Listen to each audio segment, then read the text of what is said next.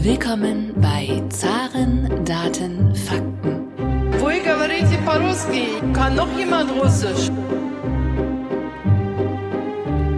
Говорит Москва. Russland ist ein Rätsel innerhalb eines Geheimnisses, umgeben von einem Mysterium. Recht herzlich willkommen zu einer weiteren Ausgabe des Zaren und Daten Fakten Podcasts, dem Podcast, der sich mit der russischen Wirtschaft beschäftigt.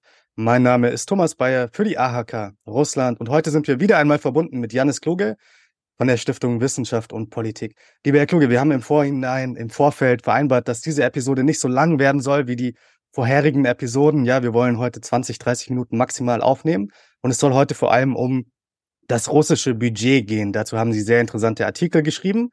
Jedoch als erste Frage nochmal äh, im Nachgang zur letzten Episode, die wir aufgenommen haben im Januar. Damals haben Sie auf die Frage, wie sehr wird denn die russische Wirtschaft 2023 wachsen oder schrumpfen, geantwortet, dass dieser statistische Effekt, den Sie sehr plausibel damals erklärt haben, dazu führen wird, da ja die russische Wirtschaft im ersten Quartal 2022 noch relativ gut lief, dass die russische Wirtschaft 2023 gar nicht wachsen kann. Ähm, jetzt sind ja die neuen Prognosen dahingehend geupgradet worden, dass die meisten Experten davon ausgehen, die russische Wirtschaft wird einigermaßen wachsen. Also manche reden von 0,7 Prozent, andere reden von 1,2 Prozent. Aber habe ich das jetzt richtig verstanden, dass de facto die russische Wirtschaft sogar noch mehr wächst, da ja dieser äh, statistische Effekt das Wachstum etwas ähm, nicht, nicht direkt abbildet, wie es eigentlich sein sollte. Ja, das ist richtig. Also die äh, Russland hat praktisch einen Startnachteil äh, statistisch gesehen in diesem Jahr. Äh, das heißt, einiges von dem Einbruch, der letztes Jahr passiert ist, ist noch nicht in die äh, in die Wachstumszahl von 2022 eingeflossen aus genau diesem Grund. Ähm, und jetzt ist aktuell die Situation, dass es immer noch ähm, eine sehr große Bandbreite gibt von Prognosen. Also äh, die ähm, russische Zentralbank macht da immer Umfragen unter verschiedenen Analysehäusern und ähm, da ist aktuell so die Spannweite für das laufende Jahr ähm, minus 2,5 Prozent bis plus ein Prozent. Ähm, und das heißt, ich bin immer noch eher skeptisch, was die Wachstumsaussichten für Russland in diesem Jahr betrifft. Es ist einfach eine Situation, die weiterhin unglaublich schwer zu prognostizieren ist. Ähm, wir haben das jetzt gesehen, ähm, die Veränderungen ähm, auf dem Ölmarkt, äh, die auch nur zum Teil mit Russland selbst in Sanktionen zusammenhängen. Einfach, dass es in der Weltkonjunktur Veränderungen gibt. Es gibt da einfach eine Menge Risiken. Und äh, zusammengenommen mit diesem Startnachteil ist das äh, aus meiner Sicht immer noch eine ziemlich schlechte Ausgangsposition. Ähm, genau, aber die, das ist, stimmt tatsächlich. Also die Wirtschaftsprognosen haben sich äh, praktisch seit Anfang des Jahres im Durchschnitt verbessert. Also die Zentralbank ähm, hatte bis vor kurzem noch die Prognose, dass es irgendwo zwischen minus ein Prozent und plus ein Prozent liegt und geht jetzt selber eben auch äh, von einem leichten Wachstum in diesem Jahr aus. Und ähm, da setzt sich auch das fort, was wir schon im letzten Jahr gesehen haben, dass eben ja die die dass die Pessimisten ähm, eines Besseren belehrt werden. Aber ähm, ich würde weiterhin auch darauf hinweisen, dass es eben sehr schwer vorhin vorhersehbar ist, und sich das auch wieder umkehren kann, dass äh, in diesem Jahr dann äh, die Optimisten eines Besseren belehrt werden. Heute wollen wir ja vor allem über das russische Budget sprechen. Vielleicht können Sie uns erst einmal erklären, was meint man denn, wenn man bei einem Staat von einem Budget spricht? Das kann natürlich äh, sehr viele verschiedene äh, Dinge umfassen. Im Fall Russlands ähm, arbeite ich oder fokussiere ich mich vor allen Dingen auf das föderale Budget. Es gibt natürlich außerdem noch Haushalte von Regionen, es gibt ähm, Haushalte von Sozialversicherungen beispielsweise. Ähm, und wenn man das alles zusammennimmt, kommt man natürlich zu einem deutlich größeren äh, Anteil, auch das Bruttoinlandsprodukt, äh, den das äh, abbildet. Aber das föderale Budget, ähm, also im Fall von Russland ist das immer so ungefähr 20 Prozent des BIP, ist deshalb am interessantesten weil letztlich dort alle Probleme gelöst werden müssen, die auch in den anderen Haushalten auftreten. Also wenn regionale Defizite gibt, letzten Endes muss das, muss der, der föderale Staat einspringen und genauso muss er einspringen, wenn es Probleme gibt in den Sozialversicherungen. Und ähm, außerdem wird im föderalen Haushalt eben alles bezahlt, was mit ähm, ja, was mit mit Verteidigung zu tun hat, was mit dem Krieg jetzt zu tun hat. Ähm, und ähm, es ist auch am ehesten der Teil des Haushalts, der unter zentraler Kontrolle ist, der uns also das beste Bild davon gibt, wie viel Handlungsspielraum die russische Führung in der aktuellen Situation hat. Jetzt veröffentlicht Russland ja detaillierte Angaben zu seinem Budget, im Gegensatz auch zu einigen anderen Ländern. Warum glauben Sie denn, veröffentlicht Russland weiterhin diese detaillierten Angaben äh, zum Budget? Ja, ich werde tatsächlich sehr, sehr häufig gefragt, ob man diesen Zahlen vertrauen kann und ich denke bisher ja. Ähm, also das mag vielleicht angesichts von äh, der intensiven Propaganda in anderen Bereichen irritieren, aber ich glaube, dass es, ähm, dass die russische Führung weiß, dass diese Datentransparenz ähm, auch für sie selbst wichtig ist, weil es eben verhindert, dass, äh, dass auch das Finanzministerium ein Stück weit die Kontrolle verliert.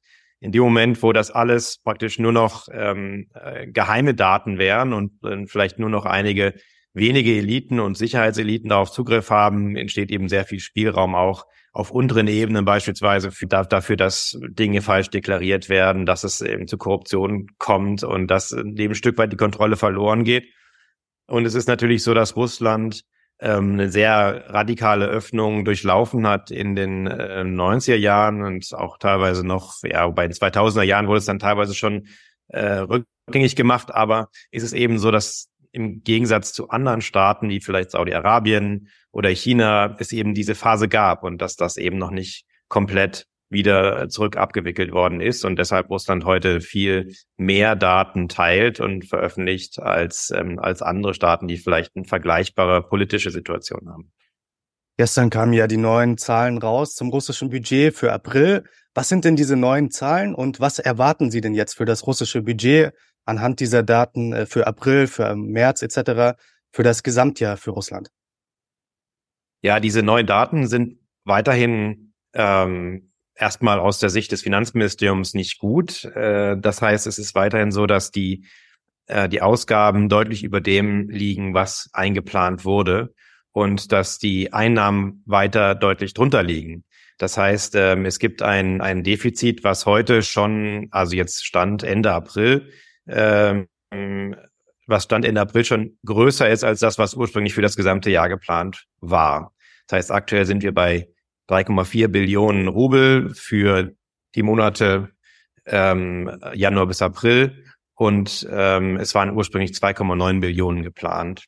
Diese Planungen sind schon leicht angepasst worden, aber man kann eben davon ausgehen, dass es äh, im Gesamtjahr gesehen ein deutlich größeres Defizit geben wird. Ähm, und dafür ist sowohl, sind sowohl die höheren Ausgaben als auch die geringen Einnahmen verantwortlich. Wobei bei den Einnahmen vor allen Dingen die Einnahmen aus dem Energiesektor ähm, eben niedriger sind als geplant. Es gibt aus Sicht des Finanzministeriums Gründe eben davon auszugehen, dass die Situation sich äh, verbessert. Aber grundsätzlich denke ich, dass es, äh, dass man doch von einem deutlich höheren Defizit in diesem Jahr ausgehen muss. Ähm, in einem Text haben Sie auch geschrieben, dass die geringeren Einnahmen im Januar und Februar 2023 vorübergehend waren. Vielleicht können Sie das noch einmal erklären. Ja, bei der Interpretation des Haushalts ist natürlich das Problem, wenn man ähm, Monatsdaten anschaut, dass sowohl die Einnahmen als auch die Ausgaben sehr stark fluktuieren über das Jahr. Das heißt, es gibt verschiedene äh, Muster. Ähm, es fallen in bestimmten Monaten eben mehr Einnahmen an, in anderen Monaten weniger. Und mit den Ausgaben ist es genauso. Bei den Ausgaben ist vor allen Dingen der Dezember ähm, immer der, der wichtigste Monat, äh, wo praktisch doppelt so viel oder dreimal so viel ausgegeben wird wie in einem anderen normalen Monat. Und äh, das macht natürlich die Prognose äh, bis zum Jahresende sehr schwierig, wo man letztendlich landet. Ähm, bei den Einnahmen ist etwas leichter. Ähm, und bei den Einnahmen gibt es ähm, ja, gibt es eben Steuern, die ähm, Quartalsmuster haben. Ähm, und das ist auch etwas stärker geworden durch Veränderungen im Steuersystem, die jetzt im letzten Jahr eingeführt wurden. Und darüber hinaus gab es noch äh, weitere Veränderungen im Steuersystem, also bei der, wie Steuern gezahlt werden in Russland, die eben erstmal zu ähm, dazu geführt haben, dass Anfang des Jahres die Einnahmen geringer waren. Also diese Veränderungen ganz konkret, äh, da geht es darum, dass es für die äh, Unternehmen, aber auch Bürgerinnen und Bürger äh, theoretisch einfacher ist, ähm, Rückerstattungen schneller zu bekommen. Sowohl ähm, bei Unternehmen natürlich wichtig, da die Vorsteuer, ähm, als auch ähm, Gewinnsteuern, die vielleicht so viel gezahlt wurden, etc. Das heißt, ähm, äh, und das Gleiche gilt natürlich auch für die Einkommensteuer. Das heißt, es ist ähm, dadurch ein Effekt entstanden, dass, ähm, dass, dass man sich das schneller zurückholen konnte und dadurch wurden natürlich diese Mindereinnahmen vorgezogen, was sich aber dann im Laufe der nächsten Monate dann wieder ausgleicht oder schon ausgeglichen hat und jetzt eben im April dazu geführt hat, dass die Einnahmen jetzt jenseits von Öl und Gas eigentlich äh, aus russischer Sicht ganz in Ordnung waren, also auch höher als vor einem Jahr und ähm, eher sozusagen zum Plan passen. Bei Öl- und Gaseinnahmen ist das noch nicht der Fall. Ähm, auch bei Öl- und Gaseinnahmen gibt es gewisse Fluktuationen über das Jahr, was daran liegt, dass die, also natürlich einmal sehr stark am Ölpreis und am Rubelkurs, das sind so die wichtigsten externen Faktoren, aber es liegt auch daran, dass Russland eben einen Teil der Ölsteuern pro Quartal berechnet. Und da ist dann immer im, im März wird das vierte Quartal des Vorjahres abgerechnet, im April wird das erste Quartal des laufenden Jahres abgerechnet und so weiter. Und so gibt es eben vier Monate im Jahr, in denen dann nochmal besonders viele Öl- und Gaseinnahmen anfallen. Das war jetzt dieses, also war sowohl für das vierte Quartal 22 als auch für das erste Quartal 23 relativ wenig. Ähm, dafür gibt es auch nochmal besondere Gründe, äh, die zum einen mit den Sanktionen, niedrigen Ölpreis zusammenhängen, äh, teilweise da auch noch mit einem starken Rubel im Ende des letzten Jahres, aber das hat sich etwas relativiert. Es liegt aber auch daran, dass die, das Finanzministerium praktisch die, die Ölkonzerne zu wenig besteuert hat, ähm, weil das Finanzministerium nicht mehr so gut äh, den, den gleichen Ölpreisindex für den Steuersatz verwenden konnte wie vorher. Der ist einfach unzuverlässig geworden, weil es kaum noch Handel gibt an bestimmten Märkten, wo der erhoben wurde. Und dadurch hat äh, das Finanzministerium letztlich ähm, einen zu niedrigen Ölpreis angesetzt. Ähm, und es ist klar, dass während die Ölunternehmen eigentlich mehr ähm, er, erlöst haben durch ihren Export. Und das, das war auch nochmal ein vorübergehender Effekt, der jetzt auch bis einschließlich April zu geringeren Einnahmen führt. Sie haben schon den Preisindex für russisches Öl angesprochen, das sogenannte Uralöl. Und Sie haben gesagt, dass dieser Index unzuverlässig geworden ist. Vielleicht können Sie uns kurz erklären, warum ist dieser Ölindex jetzt ähm, nicht mehr zuverlässig? Und wie hoch schätzen Sie denn den aktuellen Uralpreis ein? Und als weitergehende Frage, was für einen Uralpreis bräuchte denn Russland für ein ausgeglichenes Budget? Ich kann mich daran erinnern, früher war das immer so, alles über 42 ähm, Dollar pro Fass Öl ging quasi in den äh, Fonds, in den Staatsfonds. Wie ist es jetzt? Gibt es da neue Regelungen? Was ist da der neueste Stand der Dinge? Also ähm, bei der Berechnung des Index, ähm, also es machen ja private Dienstleister und ähm, das ist immer umso einfacher, je mehr Transaktionen es gibt. Das basiert ja letztlich auf real stattfindenden Transaktionen oder wird teilweise geschätzt.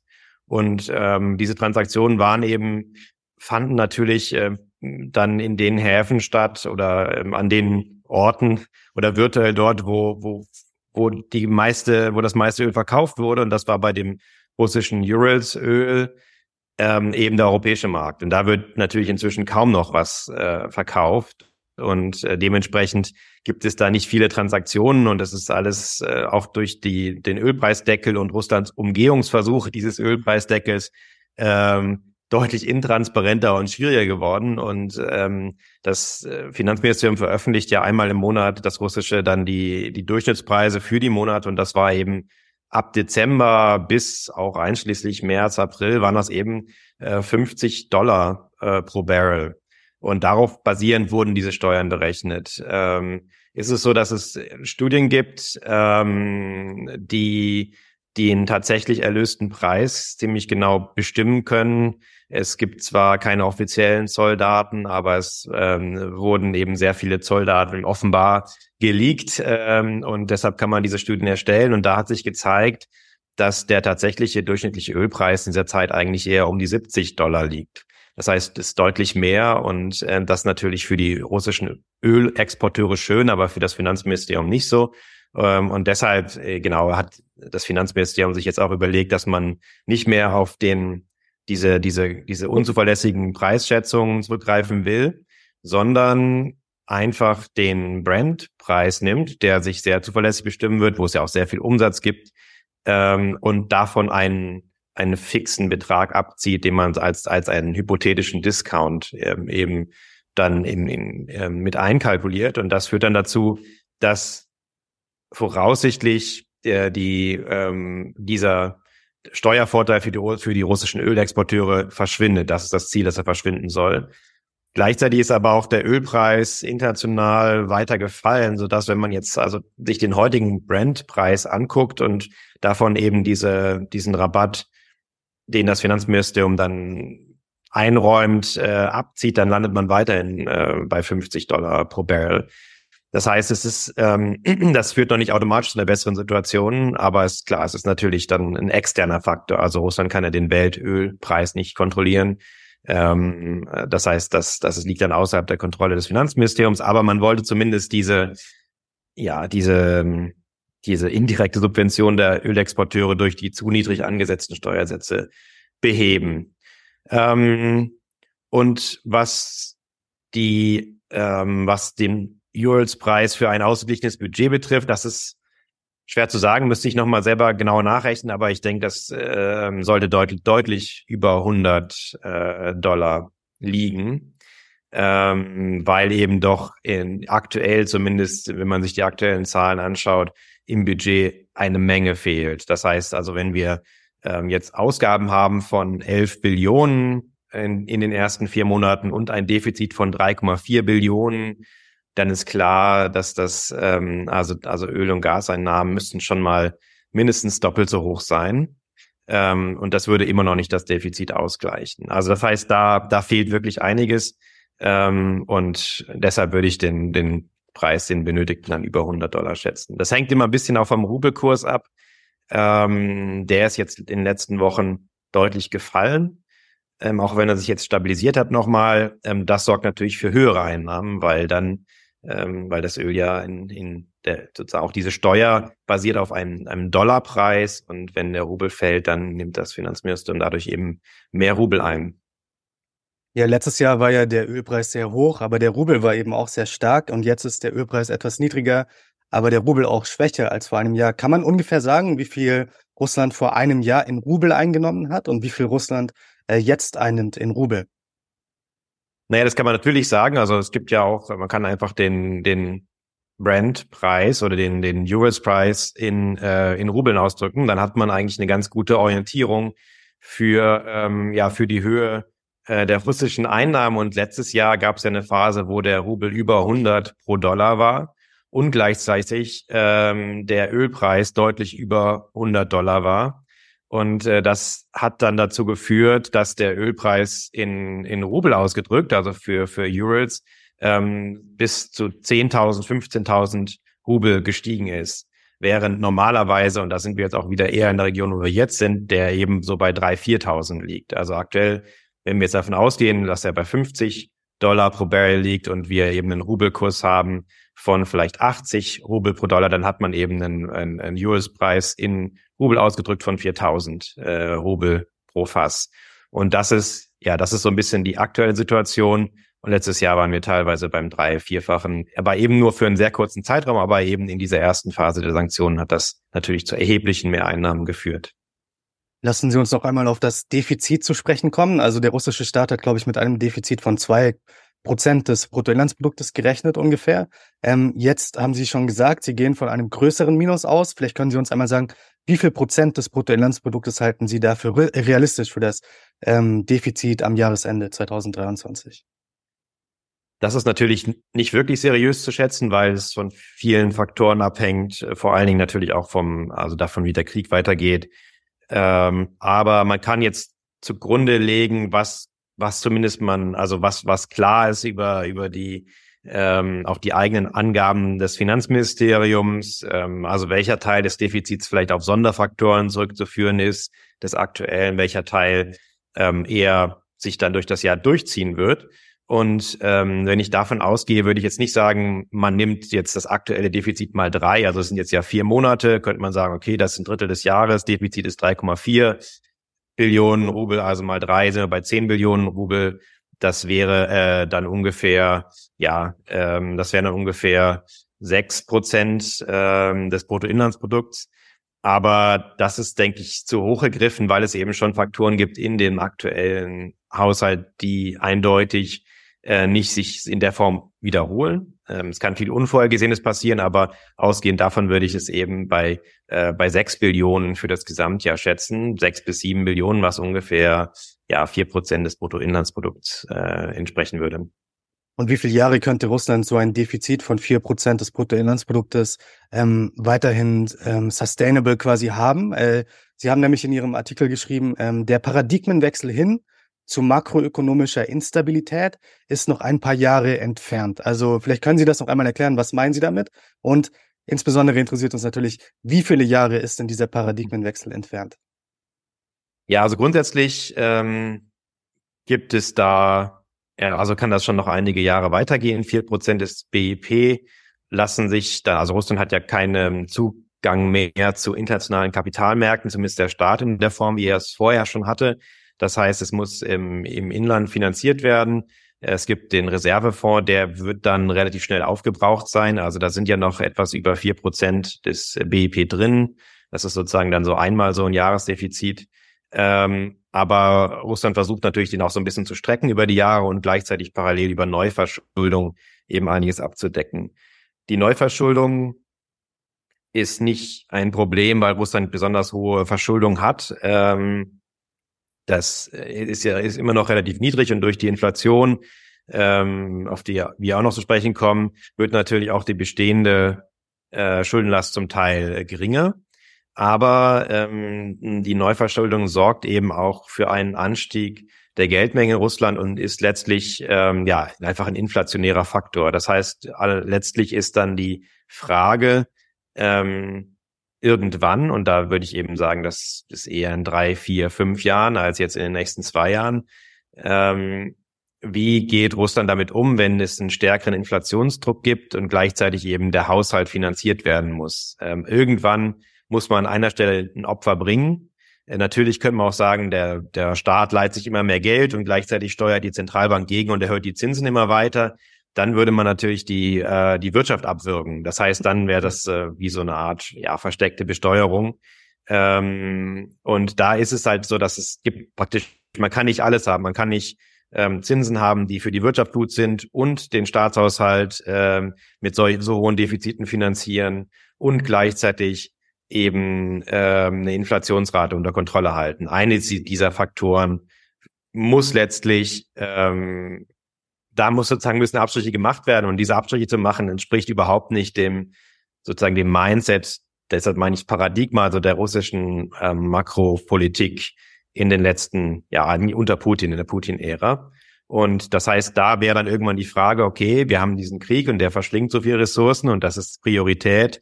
Und deshalb akzeptieren wir jetzt eine höhere Inflation, obwohl das politisch unpopulär ist und letztlich auch zu mehr Folgeproblemen führt. Das, das wäre dann dieser Paradigmenwechsel, aber mit diesem aktuellen Mindset oder dieser aktuellen Leitlinien der Politik, denke ich, könnte Russland auch noch, ja, schon auch drei, vier Jahre ähm, auf dem aktuellen Niveau weiter auch die Krieg führen und weiter ähm, auch der, die Stabilität im Land, ähm, zumindest diese die wirtschaftliche Stabilität sicherstellen. Ich glaube, es gibt andere Faktoren, die problematisch werden können, wenn der Krieg für Russland wirklich drei, vier Jahre so weitergeht mit den Opferzahlen. Aber ich halte, ich glaube nicht, dass ähm, das jetzt eine, eine Schieflage im Budget oder eine plötzliche sehr tiefe Wirtschaftskrise sein wird, die den Ausschlag gibt, auch wenn natürlich diese ganzen Probleme dafür sorgen, dass der Staat weniger Möglichkeiten hat, ähm, einfach Probleme mit Geld zuzuschütten oder auch den Krieg weiter zu eskalieren und einfach noch viel mehr dafür auszugeben. Da, da gibt es dann schon Grenzen. Und ähm, die haben dann auch mit dem Budget zu tun, aber für sich genommen entsteht daraus jetzt keine existenzielle Krise in den nächsten drei oder vier Jahren. Also Sie haben gerade schon die Inflationsrate in Russland angesprochen. Im April lag sie ja unter drei Prozent. Das hat ja auch mit dem statistischen Effekt wieder zu tun, da eben die Inflation im letzten Jahr im April nach oben geschnellt ist auf 17 Prozent, glaube ich, damals. Ähm, was erwarten Sie jetzt für Russland Ende des Jahres für die Inflationsrate. Und im letzten Podcast haben Sie gesagt, Sie können quasi sicher sagen, dass die Inflation in Russland höher sein wird als in Deutschland. Sind Sie davon weiterhin überzeugt am Jahresende? Ja, ich bin weiterhin also sicher äh, in der aktuellen russischen Wirtschaftssituation äh, ist natürlich auch wieder eigentlich nicht möglich. Aber ich bin weiterhin ähm, äh, geht weiterhin davon aus, ich sage es mal so, dass die russische Inflation am Ende des Jahres höher liegen wird, also eher im Bereich von sieben bis acht Prozent. Und ich denke, dass wir in Deutschland bis dahin drunter liegen. Der Grund ist einfach, dass wir auch in Deutschland einen Basiseffekt haben. Ähm, in Deutschland war sozusagen der, der, der, der, der Zeitpunkt des größten Schmerzes, äh, auch bei den Preisauftrieb, natürlich einmal den, die hohen Ölpreise am Anfang des Jahres, aber dann auch nochmal diese Gaspreisexplosion im August. Und wir sind ja aktuell bei den Gaspreisen 90 äh, Prozent unter diesem Hoch im letzten August. Aber damit sozusagen diese, dieser Basiseffekt sich in Deutschland auswirkt, ähm, müssen eben noch ein paar Monate ins Land streichen, während Russland seine höchste Inflation, also diesen, diesen sprunghaften Anstieg eben im letzten April hatte und danach eher eine deflationäre Entwicklung.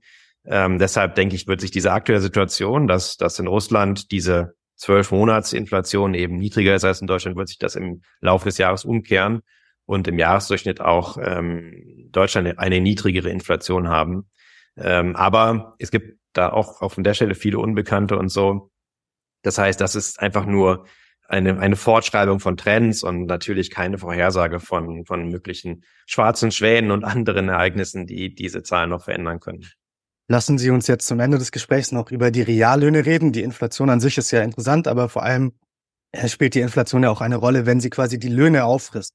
Jetzt hatten wir in Deutschland ja die Situation, dass im letzten Jahr die Reallöhne um vier Prozent gesunken sind. Das ist einer der höchsten Werte in der Geschichte der Bundesrepublik. Ähm, in Russland jedoch sind die Reallöhne weniger stark gesunken als in Deutschland und jetzt erwartet sogar die russische Regierung, die neuesten Prognosen sind, glaube ich, äh, ein Anstieg der Reallöhne in diesem Jahr um vier Prozent. Jetzt im April und im Mai könnten es sogar zweistellige Raten sein. Was erwarten Sie denn jetzt für die äh, äh, Entwicklung der Reallöhne in Deutschland und auch in Russland 2023? Und halten Sie diese Prognosen der russischen Regierung oder auch von Experten für realistisch? Es gibt natürlich verschiedene Faktoren, die auf die Löhne Einfluss nehmen. Äh, zum einen die realen Löhne, das ist natürlich zum einen die Inflation, das ist zum anderen auch die Situation auf dem Arbeitsmarkt. Ähm, und da ist es so, dass ähm, in Russland es eben einen akuten Arbeitskräftemangel gibt, weil viele Arbeitskräfte ausgewandert sind, aber auch weil viele ähm, jetzt eben für diese, ja, für diese, für diesen Krieg eben rekrutiert werden. Das heißt, ähm, das sorgt dafür, dass es in manchen Branchen in Russland eben inzwischen sehr schwierig geworden ist, äh, äh, eben Personal zu finden. Und ähm, das ist theoretisch ein Faktor, der Reallöhne treibt, also Knappheit von Arbeitskräften in Kombination mit äh, einem massiven Anstieg der Staatsausgaben. Und ähm, das heißt, Russland hat ja, also pumpt ja aktuell mehr Geld äh, in die Wirtschaft, vor allen Dingen in die Rüstung, ähm, jetzt relativ gesehen, als es Deutschland beispielsweise während der Corona-Pandemie an, an äh, sozusagen an, an mehr Staatsausgaben gab. Das heißt, es ist wirklich ein, eine sagen andere Haushaltspolitik, äh, die in Russland aktuell gefahren wird. Ähm, und auch das kann helfen, wenn die Löhne dann schneller steigen als eben die Inflation. Und ähm, bei der russischen Inflation ist, ist jetzt eben natürlich die Frage, wie es weiterentwickelt. Ich denke, dass, dass die, äh, dass die ja weiter ansteigen wird und dann auch die Reallöhne ähm, wieder verringert. Ähm, das heißt jetzt keinen Fall der Reallöhne aufgrund eben dieser Arbeitsmarktfaktoren. Ist das unrealistisch? Ähm, es ist tatsächlich so, dass dass diejenigen in Russland, die weiterhin einen guten, eine gute Arbeitsmöglichkeit haben, also jetzt nicht die, die, weil ausländische Investoren abgezogen sind, beispielsweise ihren Job verloren haben, also die, die weiterhin einen Job haben und eben die nachgefragten Kompetenzen haben, dass die in der aktuellen Situation profitieren können. Und ähm, deshalb ähm, ist das jetzt nicht, also auch angesichts der insgesamt sehr niedrigen Arbeitslosigkeit in Russland ist das jetzt ähm, erstmal nicht überraschend, aber auch wiederum langfristig nicht tragfähig, weil die Reallöhne eben sich auch im Gleichklang mit der Produktivität entwickeln müssen, sonst kommt es eben zur Inflation, die dann die Reallöhne ähm, entwertet, ähm, weil es natürlich nicht, also das auf Dauer die äh, die russischen Arbeit, Arbeiterinnen und Arbeiter ähm, auch das produzieren müssen, was sie da erhalten, ist, äh, denke ich, leuchtet ein. Und bei der Produktivität ist eben jetzt das größte Problem für Russland, ähm, weil die natürlich sehr stark abhängt von der Kapitalausstattung, also von, von Investitionen, äh, von dem Zugang zu Technologien, äh, Maschinen und so weiter. Und da sieht es eben eigentlich relativ düster aus. Das heißt, das sind so langfristig die Faktoren, die auch dafür sehr sorgen werden, dass die russische Bevölkerung ärmer wird. Aber jetzt in der kurzfristigen Betrachtung gibt es eben die Sonderfaktoren auf dem Arbeitsmarkt und eben diese starken Staatsausgaben, die an der Stelle ähm, hilfreich sind. Letztes Jahr, letztes Jahr sind ja die Reallöhne äh, gefallen. Ähm, das heißt, es ist zum Teil eine Erholungsbewegung. Aber ähm, ja, angesichts der Arbeitskräfteknappheit ist es eben schon realistisch, dass sie steigen.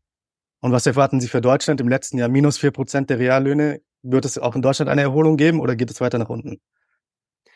Da tue ich mich wirklich schwer, äh, weil das nicht so im äh, Fokus meiner, meiner Forschung steht. Ähm, deshalb äh, halte ich mich da lieber zurück mit der Prognose. Ähm, aber natürlich ist es auch in Deutschland so, dass eine zurückgehende Inflation für die Reallöhne eine gute Entwicklung ist. Lieber Herr Kluge, vielen Dank für Ihre Zeit. Wir haben es geschafft, eine kurze Episode aufzunehmen. Keine Mammut-Episode dieses Mal. Vielleicht beim nächsten Mal dann wieder eine Mammut-Episode, wer weiß. Äh, haben Sie noch einen schönen Tag. Dankeschön. Vielen Dank.